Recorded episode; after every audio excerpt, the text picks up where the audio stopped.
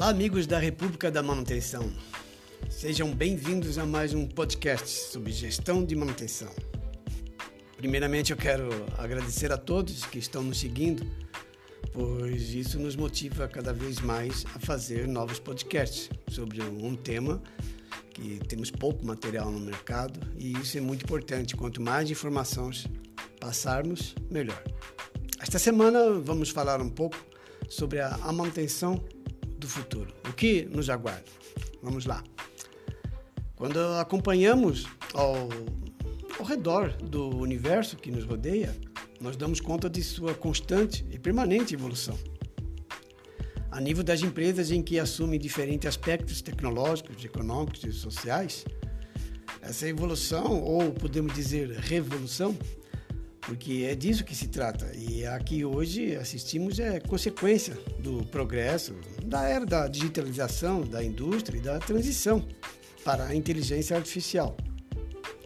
Sabemos também que, para além dos benefícios que seguramente traz, é uma grande potencial geradora de novos problemas do ambiente social decorrentes da eliminação de vários tipos de funções, vagas, empregos. Isso é notório. Notoriamente também sabemos do impacto social, pois o avanço da Revolução 4.0 aponta que para meados de 2027, uma diminuição de aproximadamente 9 milhões de empregos. Esses 9 milhões de empregos vão deixar de existir. Enquanto isso, já existe até estudos se referindo que, mais ou menos em 2030, 85% dos empregos que estarão disponíveis, hoje eles ainda não existem uma vez que resultam de novas necessidades, que é urgente e necessário identificar e vai exigir um importante esforço de formação e qualificação ou de atualização da especialização das pessoas envolvidas. Mas primeiro eu queria atualizar-lhes um pouquinho sobre o conceito de produtividade que caminha junto com esta quarta revolução industrial. Um novo conceito seria fazer menos com menos. É, parece que isso é novo para a maioria, né? Porque a maioria ouvia a, o slogan fazer mais com menos. Agora o novo slogan, com essa atualidade, é fazer menos com menos. Ou seja, menos atividades de manutenção com menos recursos. E o que isso realmente significa? Bem, significa que vamos continuar a buscar uma maior disponibilidade dos equipamentos ou seja, princípio básico que, aliado com a confiabilidade, torna o processo produtivo mais competitivo.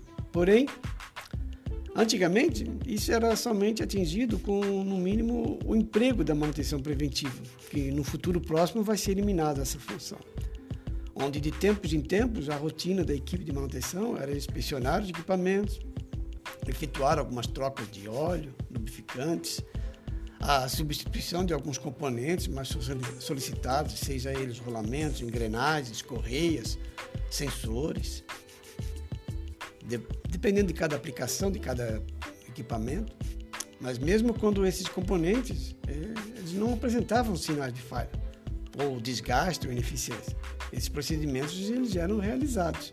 Ou seja, já podemos identificar nessa manutenção pelo menos três desperdícios, que são tempo, mão de obra e das próprias peças que eram substituídas.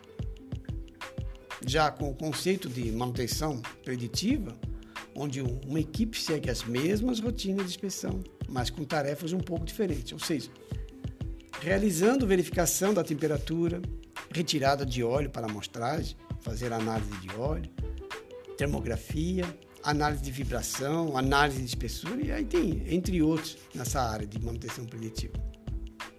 Entretanto, essa intervenção para troca ou substituição ela só é realizada caso for constatado que o componente apresente uma situação crítica ou com alguma avaria aparente. Vai depender de, acordo com cada relatório de manutenção. Com isso, um custo já está sendo eliminado, que são as peças substituídas, e, e o outro foi reduzir tempo devido à não substituição. Então, na manutenção preventiva, a gente parava o equipamento, fazia a inspeção, trocava as peças. Na preditiva, já não. Acompanhando, ou muitos dizem que é acompanhado com o conceito da indústria 4.0, vem a manutenção prescritiva, A manutenção prescritiva ela é conhecida como o futuro da manutenção. Nessa abordagem, a medição e a análise ocorre remotamente e em tempo real, não havendo a necessidade de o técnico ir até o local onde está o equipamento apenas para avaliá-lo.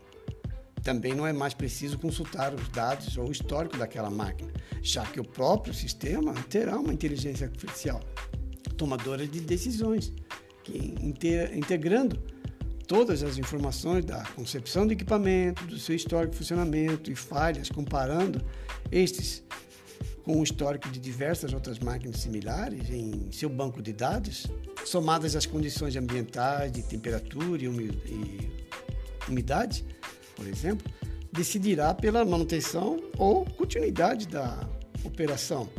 Desta forma, os técnicos poderão dedicar-se aos trabalhos de reparo e substituição das peças, de acordo com o relatório. Algumas empresas já possuem até um sistema totalmente integrado, com dados na nuvem, tomada de decisão automatizada, sensores que deixam o fluxo de trabalho mais rápido e hoje equipamentos de teste e medição funcionando com maior facilidade. É importante imaginar, ou possível imaginar, o futuro do setor industrial todo o processo passa a ser mais inteligente e simples, alcançando assim a melhor funcionalidade dos equipamentos. Para muitos, ou a grande maioria, esse tipo de tecnologia parece que ainda está distante, mas cada vez mais é uma realidade. E está na hora das indústrias se prepararem para não correrem o risco de serem deixadas para trás. Neste contexto atual, né, podemos dizer que a manutenção ela assumirá um papel cada vez mais importante nas organizações, na medida que ela é responsável por assegurar a disponibilidade para a produção de equipamentos que lhe permitam operar nos ambientes extremamente complexos e exigentes da indústria 4.0.